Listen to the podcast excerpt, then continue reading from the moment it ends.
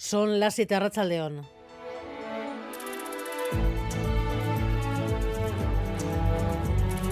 Gambara con Arancha García.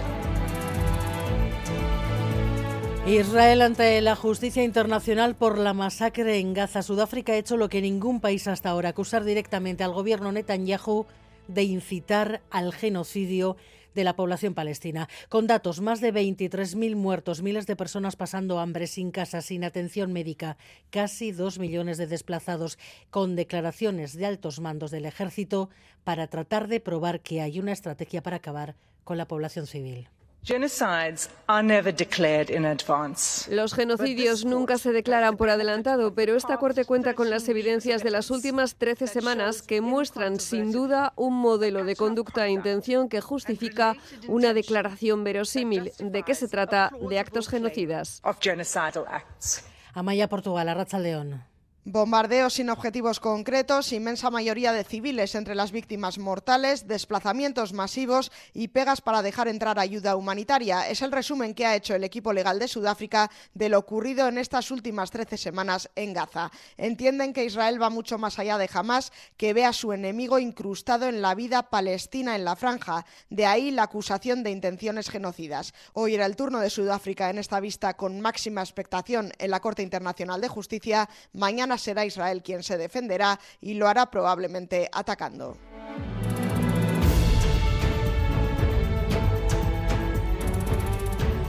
La estabilidad de la mayoría que sujeta al gobierno Sánchez, el pulso de fuerzas, la forma de negociar esa mayoría inestable parece en algunos momentos. Todos esos son los frentes que deja el pleno de ayer 24 horas después. Entre dudas sobre el alcance de los acuerdos con Junts, con la prevalencia de los convenios autonómicos en el aire hasta que se redacte un nuevo decreto, con una especie de declaración de guerra entre Podemos y Sumar y con el PP llamando otra vez a la movilización Nerea Sarrigui.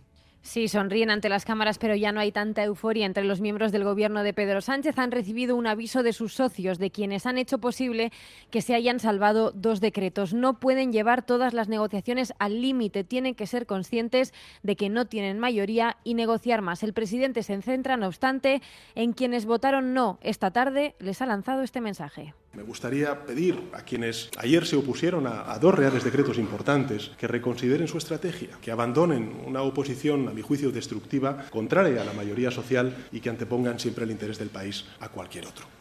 Respuesta al PP que anuncia que vuelve a salir a las calles a finales de enero. Los socios piden al Gobierno otra forma de negociar. El Lendakari seguridad jurídica. Un Estado, un país, una nación deben ofrecer eh, seguridad jurídica y estabilidad. Lo que sucede en el conjunto del Estado español y particularmente por la situación de la política en el Estado español nos afecta también en cuanto a la interpretación de la seguridad jurídica o de la fiabilidad o de la credibilidad o de lo que es la garantía también para las inversiones que puedan ser también en Euskadi.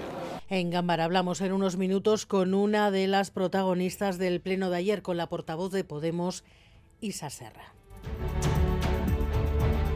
El gobierno vasco no activa el nivel de emergencia porque no hay evidencias de que las bolitas de plástico que se han encontrado estos días en algunas playas vengan de Galicia. Los expertos recuerdan, de hecho, que la presencia de este tipo de bolas es algo habitual en nuestras playas. Este es un fenómeno desgraciadamente relativamente frecuente en nuestras costas. Un puñado de pellets recogido en una playa de Euskadi ahora en este momento no significa absolutamente nada. La Diputación de Vizcaya ha adjudicado, entre tanto, la redacción del macroproyecto que acabará definitivamente con el viaducto de Recalde. Tras 50 años, 87.000 vehículos circulan por él a diario. La alternativa será un túnel de dos kilómetros bajo el Pagasarri entre el fango y Basurto. Cari Suárez, Arracha León.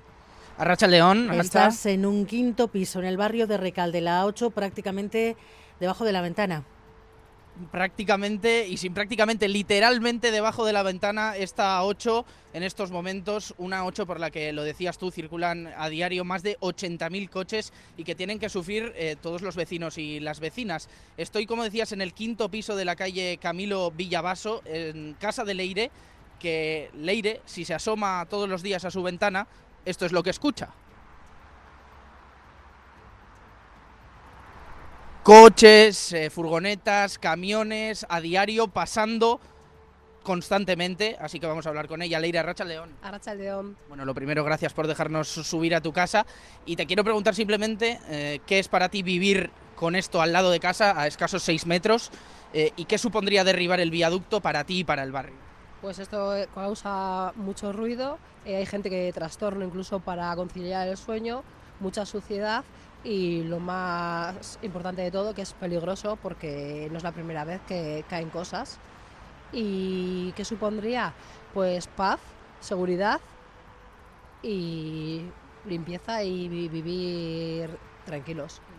Y no soportar Arancha todo este tráfico de coches al lado de su casa. De momento, eso sí, tocará seguir aguantando este ruido. Bueno, pues muchas gracias Aleire por dejarnos narrar lo que viven muchos vecinos de Recalde con ese viaducto encima de sus ventanas, algo que llevan viviendo, soportando 50 años. Hoy se empieza a poner fin a esa realidad. En carreteras, por cierto, retenciones hasta ahora en la N1 en Aleguía, sentido San Sebastián, por una salida de calzada, un eh, vehículo ha colisionado después, la grúa está en el lugar, precaución también por un accidente de chapa, en este caso, entre un camión y un turismo en la N634 en Yurreta, sentido Bilbao. Y a las 8 Osasuna se juega el pase a la final de la Supercopa. Edu García, Rachaldeón. ¿Qué tal, Rachaldeón? ¿Hay posibilidades? Siempre te lo pregunto. ¿Y sueles acertar? Posibilidades, sí, evidentemente. El Barça parte como favorito porque no deja de ser además el campeón en eh, vigor, digamos, esta competición eh, y es el Fútbol Club Barcelona, pero Osasuna llega hasta Riyadh, hasta Arabia Saudí, con ganas de dar la sorpresa, con ganas de demostrar que no ha ido de vacaciones.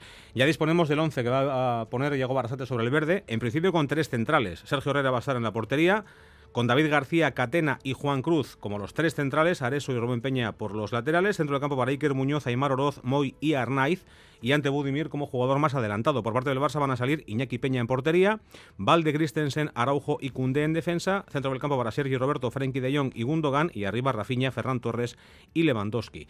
Cerca de 500 seguidores de Osasuna que se han desplazado desde diferentes puntos de, de Navarra, de Pamplona, para animar al conjunto navarro. No son muchos, pero son mayoría. Mayoría quiero decir en cuanto a las aficiones desplazadas desde la península, porque hay muy poquita gente del Real Madrid, muy poquita gente del Barça, muy poquita gente del Atlético y mucha de Osasuna. Lo que pasa es que no es el equipo más querido, evidentemente, en Arabia Saudí. La cita a las 8, desde las 8 menos cuarto, aquí en directo en Radio Euskadi, en Quirol Festa, pendientes de este partido y empujando al equipo navarro a esa final que jugaría, en caso de ganar, este próximo domingo contra el Real Madrid. Bueno, pues está claro dónde hay ilusión por llegar a esta final Osasuna-Barça a partir de las 8 menos cuarto aquí en Radio Euskadi. Hoy Gambara, reducida, por tanto, de fútbol de torneos en países de dudosa reputación nuestra contra de hoy.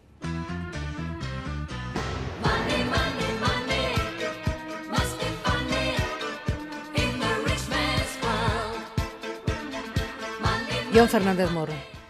Poderoso caballero es don dinero, dice el refrán, y Arabia Saudí nos está demostrando que es verdad. En Riyadh juega hoy Osasuna la Supercopa, pero también se está disputando en territorio saudí el Rally Dakar. Fórmula 1, golf, quieren extenderse al tenis, organizarán los Juegos Asiáticos, ojo, de invierno en 2029 y el Mundial de Fútbol, que el año pasado fue en Qatar, será saudí en 2034. Hasta Arabia han ido muchos futbolistas de primer nivel, como Cristiano Ronaldo, pero no todos piensan igual. El madridista Tony Cross dijo que esas eran decisiones por el dinero y contra el fútbol y añadió que la falta de derechos humanos le impediría irse. El público saudí, muy madridista por cierto, le hizo ayer saber su opinión.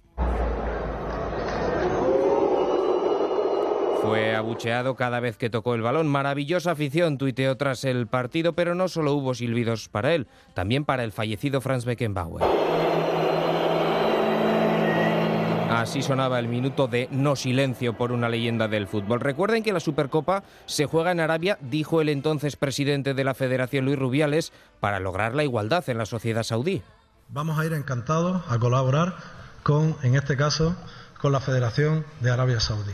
Las mujeres y hombres acudirán al estadio en igualdad pero la realidad es muy distinta. En el hotel eh, he ido hoy a preguntar si podía ir al gimnasio y me han dicho que las mujeres solo podemos ir de 6 de la mañana a 8. La enviada especial de la COPE, por ejemplo, ha dejado claro que la igualdad pues no ha llegado o madrugas para ir al gimnasio si eres mujer o no puedes ir porque en él hay hombres. Y cuidado con las muestras de afecto. El Barcelona, por ejemplo, ha recomendado a sus aficionados que limiten las demostraciones de afecto, más aún si son homosexuales.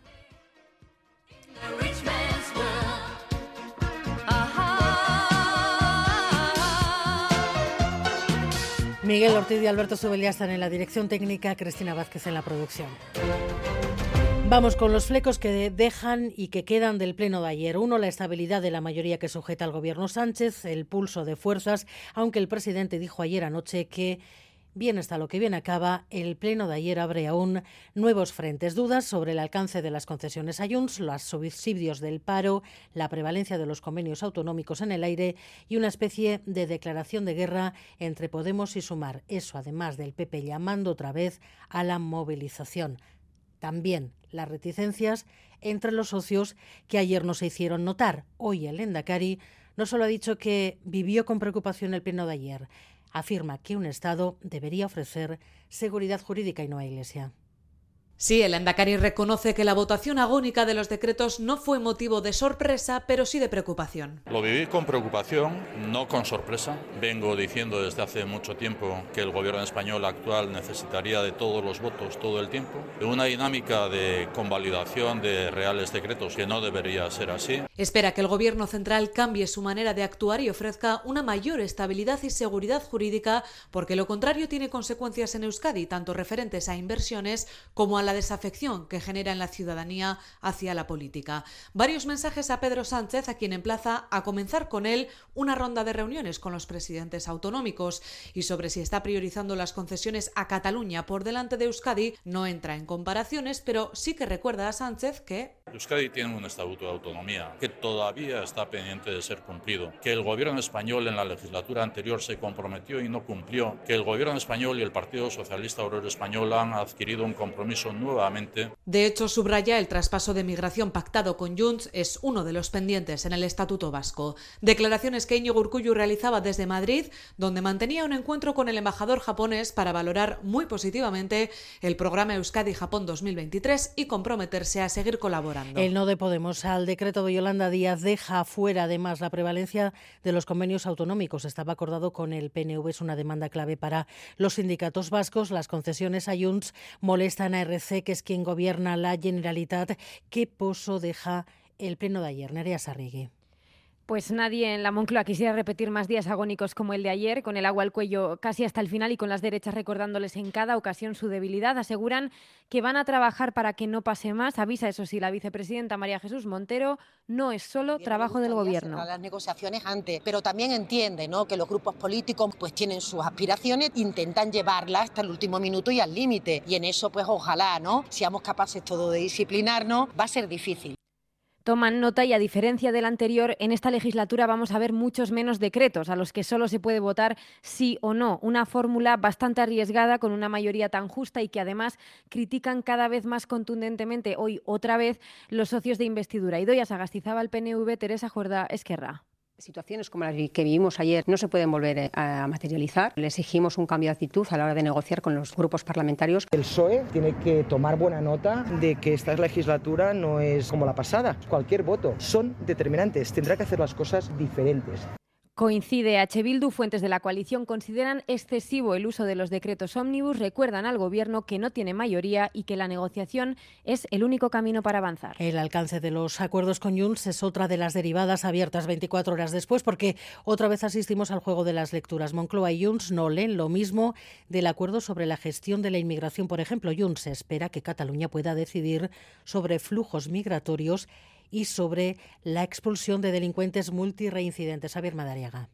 La abstención de Junts se vende cara, pero el gobierno Sánchez se empeña ya en rebajarla. Que hay mucho que dialogar esta legislatura es la legislatura del diálogo y el diálogo enriquece y yo creo que esto es lo importante. Sin dar muchos detalles de en qué se traducen los acuerdos, lo que sí hace la ministra de Hacienda y vicepresidenta primera es aplacar las ínfulas de Junts, los de Puigdemont, que ya ven a la Generalitat decidiendo sobre la expulsión de migrantes multireincidentes. Jordi Turul es su secretario general y responde así a preguntas de Cataluña Radio. Exacte, exacte. I, I vostè està d'acord que això es pugui decidir des de Catalunya? Oh, clar. Bueno, pues todo eso está todavía por detallarse. El ministro de la Presidencia Justicia matiza, y no solo en inmigración, también en los transportes. Lo que para Junts era una bonificación total de los descuentos, en realidad es que el Ejecutivo Sánchez ya no condicionará el pago del 30% de esos descuentos a que las autonomías paguen el 20% restante. Se pagará sí o sí. El Estado va a pagar un 30% en, toda, en todo el territorio nacional, en toda España. Y las comunidades autónomas, cada una de ellas, tendrá que decidir qué hace con su aportación adicional. Es la letra pequeña de unos acuerdos que Junts vende por todo lo alto. ¿Qué podría decidir Cataluña si gestiona la inmigración? Se verá cuando se negocie la letra pequeña. También el alcance del resto de los acuerdos con Junts. Pero al PP ya le sirve para denunciar la capitulación de Sánchez y para anunciar una ofensiva en tribunales y en las calles. El próximo 28 de enero volveremos a la calle. Nuestra ofensiva política, jurídica y social también lo será, sin cuartel y sin descanso. Feijo llama a una movilización ciudadana el 28 de enero, mientras la coalición Sumar PSOE trata de enmendar el no de Podemos al decreto de Yolanda Díaz Nerea. Sí, Sumar eh, no se esfuerza en ocultar hoy su malestar. Consideran que el no de los cinco diputados de Podemos ha sido una especie de venganza contra Yolanda Díaz. Preguntada por ello, la vicepresidenta respondía así. No es muy ortodoxo lo que voy a decir. A mí solamente me afecta personalmente las cosas de la gente a la que quiero. Creo que lo único que me preocupa es que me debo a los trabajadores y trabajadoras de mi país. Y ayer el PP, Vox y Podemos los han golpeado. Han recortado los derechos de las personas en desempleo y van a tener que rendir cuentas ante la ciudadanía.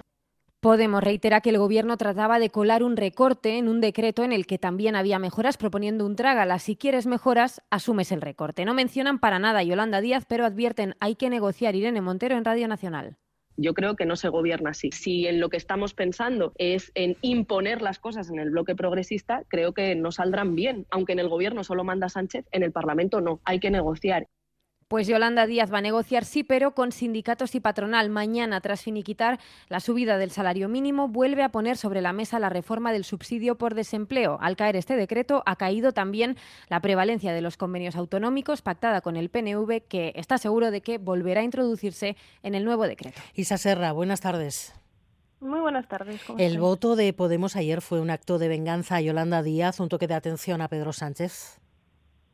Bueno, ni una cosa ni la otra. Es un voto consecuente con lo que siempre hemos defendido en política y por lo que estamos en las instituciones, ¿no? Que es el hecho de que estamos para avanzar en derechos y no vamos a votar, los votos de Podemos no van a ir para recortes, ¿no? Y no solamente es que estemos nosotros, sino que en nuestro país no es tiempo de recortes, no es tiempo de recortar los derechos de, de la ciudadanía ni de una parte de la ciudadanía. Y es una trampa argumentar que para que algunos derechos avancen hay que recortarlos de un sector de la población mayores de 52 años que acceden al subsidio y que con el Real Decreto que estaba proponiendo el Gobierno hubiesen visto un retroceso en sus derechos porque hubiesen visto un recorte en su pensión futura y por tanto lo hemos dicho clarísimamente. Si ese Real Decreto no incluyese recortes para una parte de la ciudadanía, la ciudadanía o parte de la ciudadanía que tiene unas condiciones muy precarias y muy vulnerables, desde luego el Real Decreto estaría aprobado.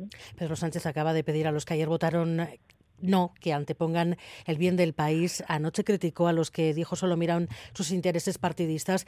¿Votaron ayer por intereses partidistas? ¿Aceptan ustedes que alguien esté diciendo que ustedes votan por intereses partidistas?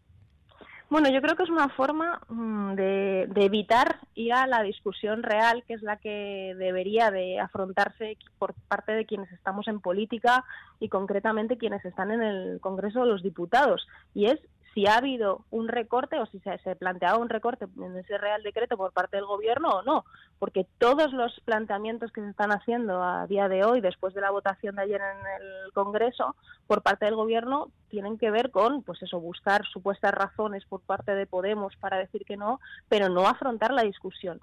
Y a mí me parece muy importante esto, porque eh, fíjate que si Podemos no hubiese dicho que había un recorte oculto en la propuesta del Gobierno del Real Decreto que se llevó al Parlamento, eh, se hubiese aprobado y hubiesen visto las personas mayores de 52 años que tienen subsidio por desempleo y que posteriormente eh, cobran una pensión, que esa pensión se hubiese reducido respecto a las personas que la percibían anteriormente. Y nadie hubiese sabido qué habría pasado, o sea, nadie hubiese sabido qué, qué, estaba pasando.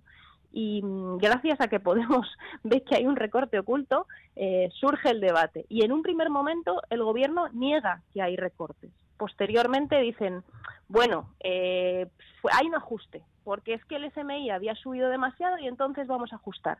Y ahora dicen, bueno, ¿cómo votáis que no? Porque en realidad, aunque hay perjuicio para algún sector de la población, entre paréntesis, los más perjudicados o las personas más vulnerables, en realidad hay mejoras para otros. Y la cuestión aquí es que es una trampa hacer eh, el planteamiento de que para que haya mejoras para unos tiene que haber perjuicio para otros. Es fácil Yo creo que de... es muy sencillo.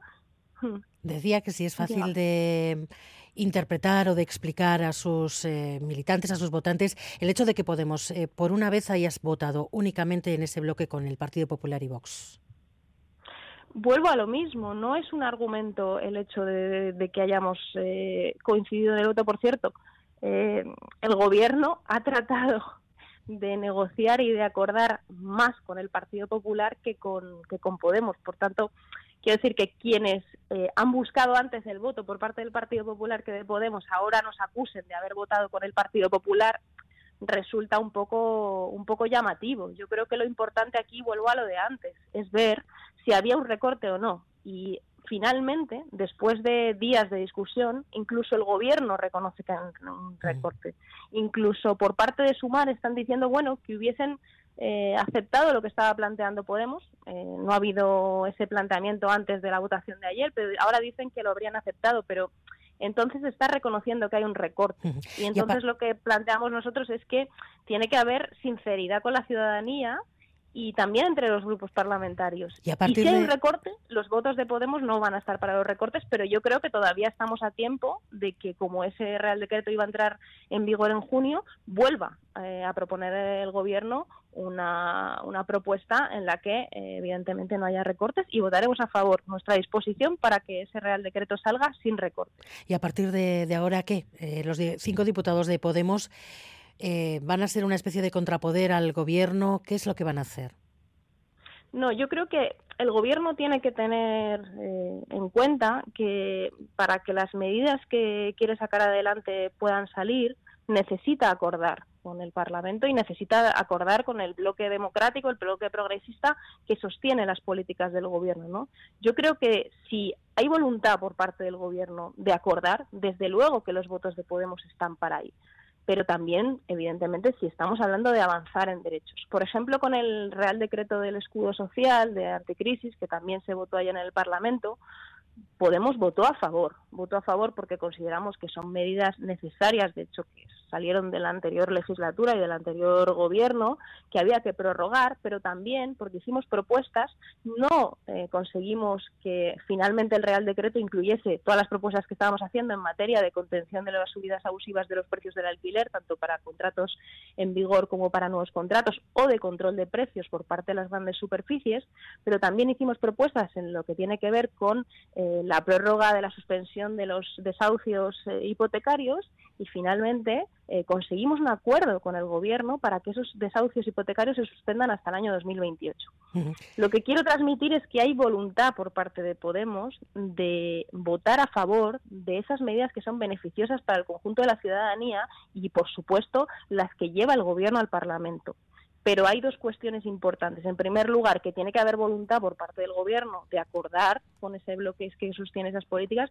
Y en segundo lugar, lo que tenemos clarísimo y es que nuestros votos no pueden ir para eh, recortar derechos de mm, gente en nuestro país, de un sector de la ciudadanía, sino que siempre tienen que ir para avanzar en derechos. Una más, señora Serra. En un mes hay elecciones en Galicia, europeas en junio. El PP habla hoy de capitulación del Gobierno. Parece que ese va a ser el argumento de presión para hacer de estas dos elecciones una especie de plebiscito sobre Pedro Sánchez y la mayoría que le apoya. La imagen que se dio ayer ayuda a la estrategia del PP. Bueno, yo creo que el Partido Popular eh, en Galicia lo tiene muy muy difícil. Yo creo que precisamente por eso están, bueno, pues saliendo eh, con estas declaraciones.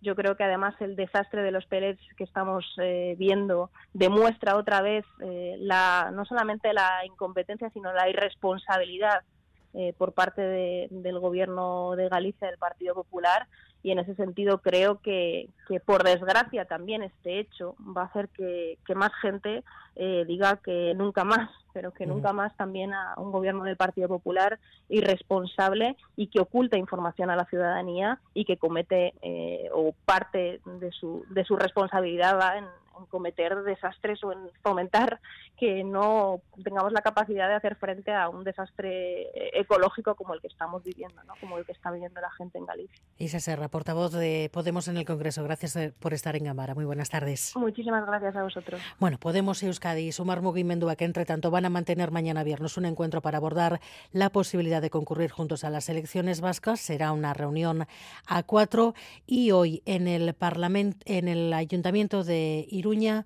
Otra herida que no acaba de cicatrizar tras perder el ayuntamiento de Pamplona esta tarde. Primer pleno ordinario, UPN ha llevado como primer punto una moción exigiendo a EH Bildu la condena de ETA en Arangoa.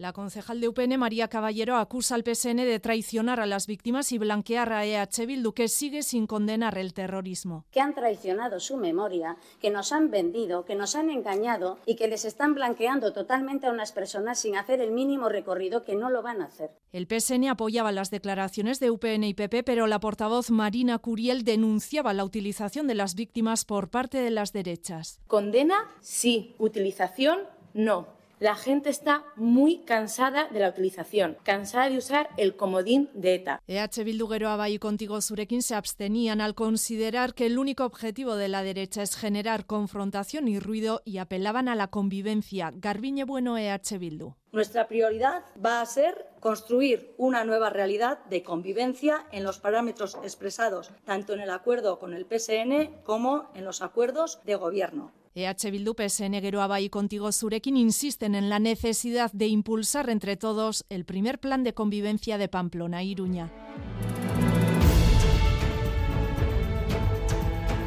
Israel ante la justicia internacional por la masacre de Gaza, 23.000 muertos, miles de personas pasando hambre, sin casa, sin atención médica, casi dos millones de desplazados. Los abogados sudafricanos que hoy han acusado a Israel, al gobierno de Netanyahu, de incitación al genocidio.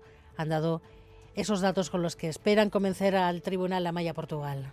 Bombardeos sin objetivos concretos, más de un 70% de las víctimas mortales, mujeres, niños y bebés, desplazamientos masivos y pegas para dejar entrar ayuda a una Gaza asediada y con alto riesgo de hambruna. Son los argumentos en los que ha fundamentado la acusación de actos genocidas el equipo legal de Sudáfrica. El enemigo para Israel no es jamás sino los gazatíes, sugiere el abogado Tembeka Nkukaitobi. The enemy is not just the military wing of Hamas. Y serían miembros del propio Estado quienes con sus declaraciones fomentarían esa intención genocida. Esta vista no va a servir para determinar a corto plazo si hay genocidio o no en Gaza. Lo que busca Sudáfrica es que el máximo órgano judicial de la ONU ordene a Israel parar de inmediato. Adila Hassim, abogada. Nothing will stop the suffering except an order from this court. Pero aunque las medidas cautelares de la Corte son vinculantes, no tiene instrumentos para materializarlas. El gobierno israelí desacredita la vista y sobre todo a Sudáfrica. Mañana toman la palabra sus abogados. Israel podrá exponer sus argumentos a la Corte mañana. De momento, hoy, ¿cómo se está recibiendo lo que se ha escuchado en la Haya? Miquel Ayestarán, León. A Racha León, mientras los combates y bombardeos siguen en Gaza por cuarto mes consecutivo, Sudáfrica acusa de manera formal a Israel de someter a los palestinos de la franja a actos genocidas en la primera vista ante la Corte Internacional de Justicia en La Haya. El país eh, africano ha solicitado al tribunal la aprobación de medidas cautelares para detener del todo las operaciones militares en Gaza. Durante la primera jornada de este proceso contra Israel por genocidio ha sido el turno de Sudáfrica y ocho representantes de su delegación han tomado la palabra para señalar al gobierno de Israel y a su ejército, no al pueblo de Israel ni al pueblo judío, por sus actos, retórica e incitación genocida desde que estalló la guerra en Gaza. Desde exteriores del Estado judío consideran que la acusación carece de base alguna y acusan a Sudáfrica de ser el brazo legal de la organización terrorista Hamas. Y sobre la crisis de los pellets, Euskadi seguirá en modo alerta. El Consejo Asesor del Plan Especial de Contaminación Marina ha constatado esta mañana que no hay razón para activar el nivel de emergencia. Los expertos recuerdan que la presencia de estas bolitas de polietileno es algo habitual en nuestras playas y el Gobierno cree que las muestras recogidas estos días pueden pertenecer a otra cosa que no es el vertido de Galicia. Manuel Manterola.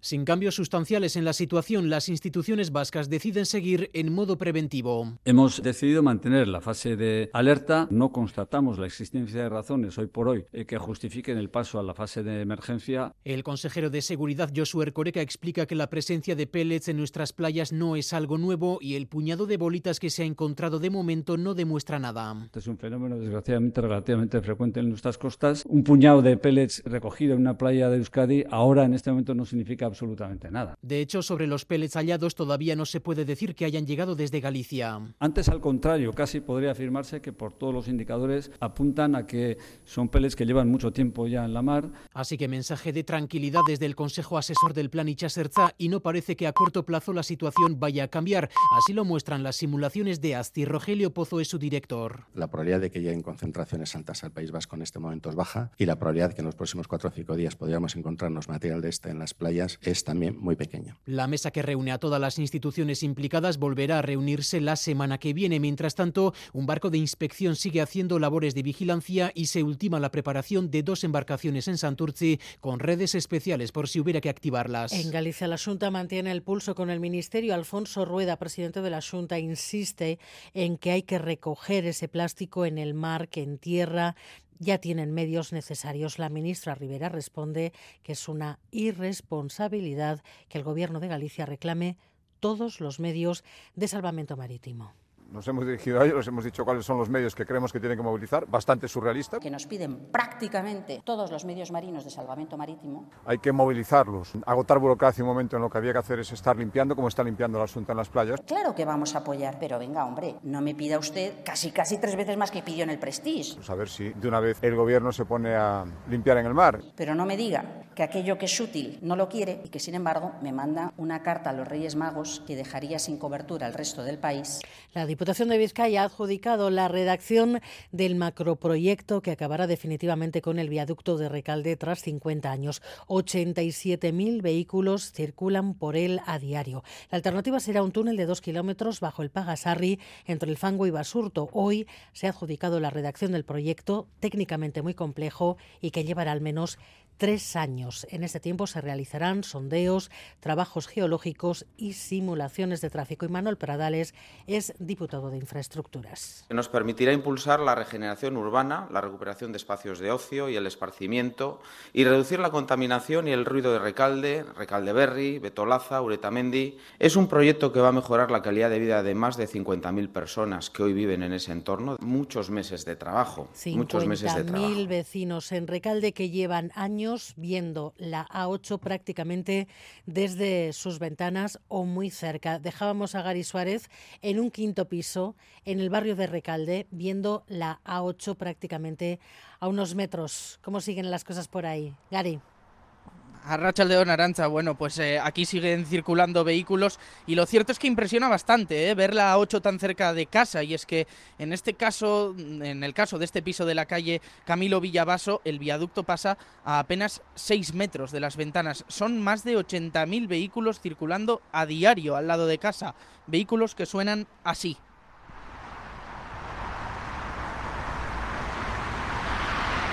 Es un sonido constante, un ruido que no para y Leire, que es quien vive en este piso, dice que es un auténtico calvario. Para abrir las ventanas, pues es horroroso. Aparte ya eh, de la suciedad, porque entra mucho polvo a las casas y del peligro que es tener eh, este monstruo aquí delante, porque caen cosas. Pero no solo es Leire quien sueña con una recalde sin viaducto, porque un paseo por el barrio basta para ver y constatar que es un deseo compartido por muchos vecinos y vecinas. Vivir aquí con el viaducto, la verdad es que sí que es molesto. Se pone la primera piedra, eso está bien, pero queremos ver resultados. Ya llevamos tiempo luchando porque lo quiten. Que ojalá mis ojos lo vean. Estamos techados, Recalde está techada porque es todo el centro de Recalde además, donde tenemos, donde hacemos pues todas las cosas ¿no? del barrio. Cuando quiten eso, pues va a ser otra vez ver el sol celebran que el proyecto de la variante avance, pero también se muestran escépticos con que se vayan a cumplir los plazos. De momento, toca seguir aguantando el ruido.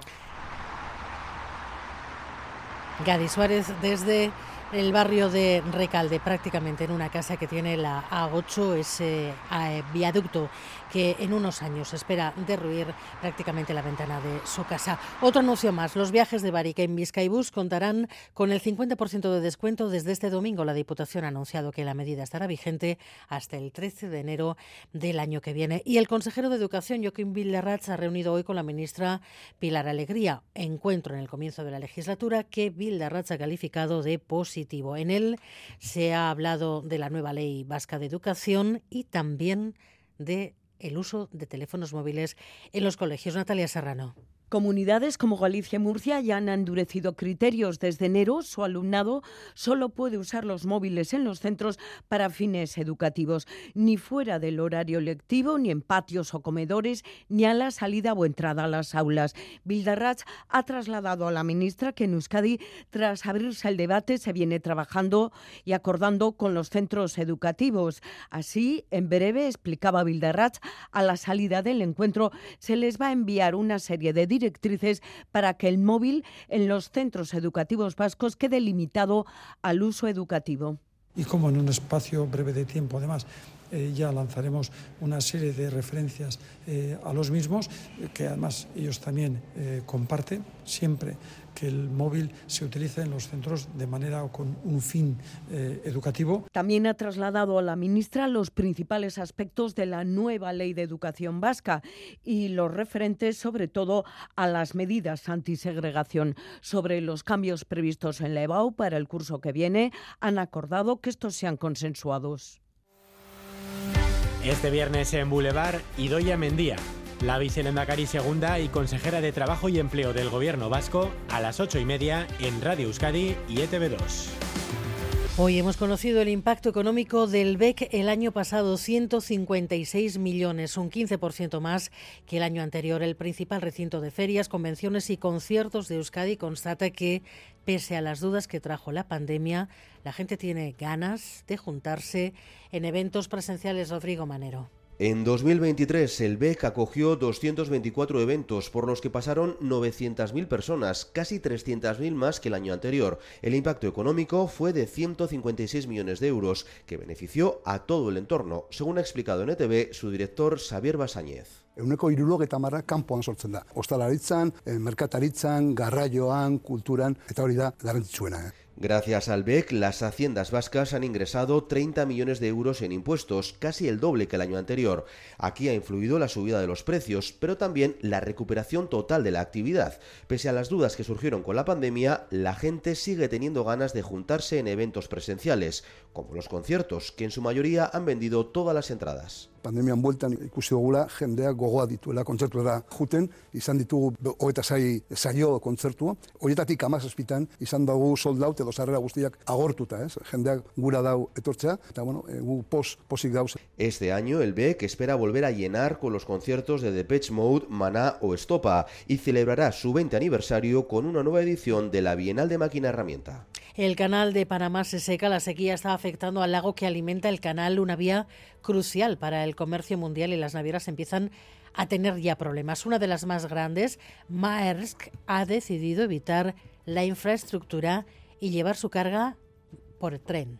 Sí, como en otras partes del mundo, en Panamá también están sufriendo una larga sequía. Las lluvias son mucho más escasas de lo habitual y se ha reducido drásticamente el nivel del lago Gatún, de donde cogen el agua para llenar las esclusas del canal. Esto impide mantener el ritmo de las operaciones. La autoridad del canal ha reducido el número de buques que lo atraviesan cada día de 35 a 22 y el mes que viene bajará a 18. Además, el precio de cada operación que se subasta se ha disparado al haber menos oferta.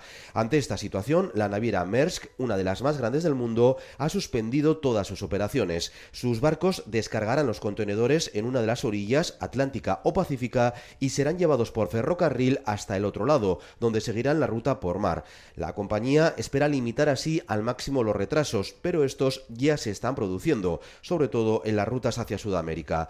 Estos problemas en el canal de Panamá van a tensionar aún más el tráfico marítimo mundial, de cereales y otras mercancías, que está sufriendo también también las limitaciones del canal de Suez por el conflicto palestino-israelí. Y en el mundo, Amaya Esteban, Arracha León. Arracha León. En vísperas de que oficialmente comience la batalla entre los republicanos para nombrar al próximo candidato a la Casa Blanca, Donald Trump ha vuelto a sentarse frente al juez en Nueva York, que en el último momento ha cambiado de opinión y le ha dejado intervenir. Sí, por cierto, el magistrado hoy ha sufrido en su propia casa una amenaza de bomba. Queda visto para sentencia el caso civil por fraude y la condena contra Trump se conocerá en unos días. Corresponsal en Nueva York, Yaray Díaz, Arracha León. A Rachaldeón, el juez decidirá la condena por cometer fraude al exagerar su fortuna ante los bancos. La Fiscalía pide 370 millones de dólares de multa y la prohibición de hacer negocios en Nueva York. Hoy, último día de juicio a puerta cerrada, el juez ha cambiado de opinión y acaba de darle a Trump opción de hablar. Y el expresidente ha dicho que es inocente y ha aprovechado para atacar al juez. Lo mismo que ha hecho antes de entrar a la sala. Denuncia, como siempre, que es una caza de brujas y una interferencia electoral.